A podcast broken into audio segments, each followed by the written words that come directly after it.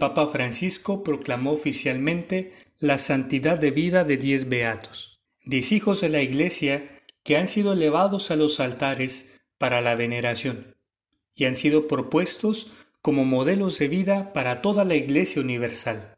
Hubo uno de ellos que me llamó especialmente la atención.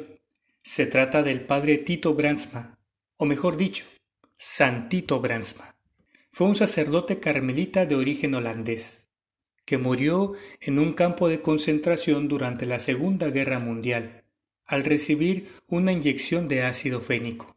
Cuando Holanda cayó bajo el régimen nazi, el padre Tito se encargó de denunciar públicamente la maldad del nuevo régimen, por lo que se convirtió en un personaje incómodo para el gobierno. Este fue el motivo por el que lo llevaron a prisión. Su salud era muy frágil. No pudo recibir las atenciones adecuadas para la enfermedad crónica que padecía. Además de ello, era insultado y golpeado. Todo ello lo sufrió con mucha generosidad. Aunque no se sentía bien de salud, procuraba realizar los trabajos forzados que les imponían para poder estar cerca y animar a sus compañeros de prisión. Con quien estaba más débil, compartía la poca comida que tenía. Cuando lo llevaban a la enfermería, lugar en que lo sometían a experimentos científicos, procuraba consolar a los otros enfermos que allí se encontraban. En los santos resplandece el mensaje del Evangelio. En Santito se hacen realidad las palabras de Jesús, la paz les dejo, mi paz les doy. No se la doy como la da el mundo. No pierdan la paz ni se acobarden. En estos días, el anhelo de paz se hace más necesario.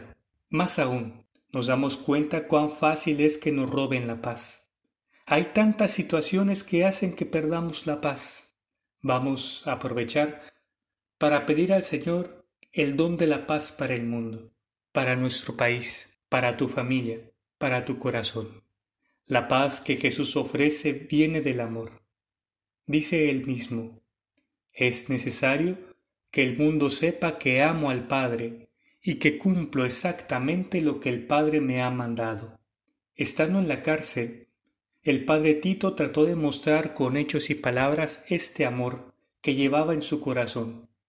Uno de sus compañeros de prisión decía de él, Tito consiguió tener el paraíso en su corazón en el infierno del campo. A su lado, todo era paz y alegría. La principal manera de sembrar paz era invitarles a no odiar, a perdonar, a no responder al odio con odio, sino con el amor porque sabía que el odio y el rencor no arreglan nada. Dicen que estando en prisión, ante las quejas de los malos tratos, les decía a sus compañeros, no hay que caer en el odio, tengamos paciencia, estamos en un túnel oscuro, pero hay que continuar caminando, al final la luz eterna nos rodeará. Y les decía una y otra vez, recen por ellos, recen por ellos, recen por ellos. A lo que sus compañeros de prisión le decían, sí, padre, pero eso es tan difícil. Y él, con mucha comprensión y un poco de humor, le respondía, no te preocupes, no tienes que hacerlo durante todo el día. También ellos son hijos del buen Dios y quién sabe si algo bueno queda en ellos. Vaya ejemplo de santidad que la Iglesia nos propone. Señor, que yo también, a pesar de los pesares, pueda siempre tener el paraíso en mi corazón, que a pesar del mal que pueda haber a mi alrededor, esté dispuesto a no caer en la trampa del odio o del rencor que amenaza con robarme la paz.